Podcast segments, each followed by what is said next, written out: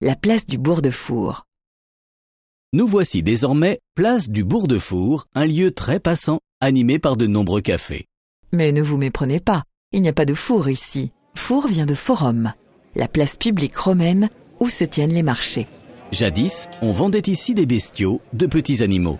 Le quartier s'est d'ailleurs appelé Bourg du Marché, Bourg Saint-Victor ou encore Bourg extérieur. Extérieur à quoi? Au rempart. Jusqu'au XVIe siècle, nous étions ici hors les murs, au pied de la cité de Genève, sur un nœud routier, d'où les activités liées au commerce, les grandes foires internationales et les marchés. Dès le XIIIe siècle, la place est entourée d'hôpitaux et d'hospices. Il y a aussi des auberges pour les gens de passage. Au Moyen Âge, le quartier est très vivant et très surprenant.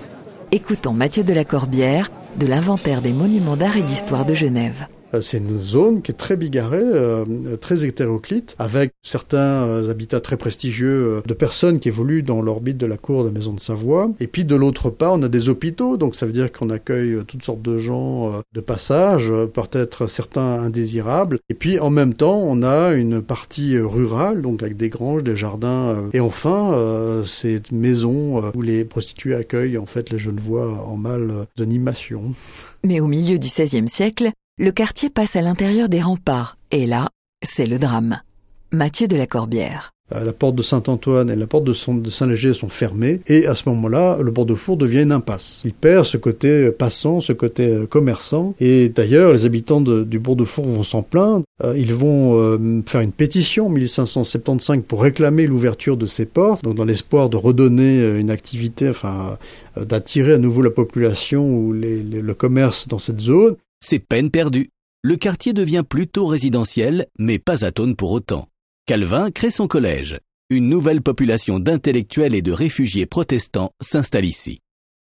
Le couvent de Sainte-Claire est lui transformé en hôpital général. Il se trouvait à l'emplacement de l'actuel palais de justice. Les granges en face deviennent des chambres pour les malades. Les degrés de poule, ces escaliers qui relient la place au chevet de la cathédrale, ont sans doute été créés au milieu de ces anciennes granges. Au XIXe siècle, la place est surélevée pour adoucir la pente avec l'hôtel de ville et rendre la circulation plus facile. Le bourg de Four, c'est une éternelle mutation. Pour finir, nous vous proposons un petit jeu.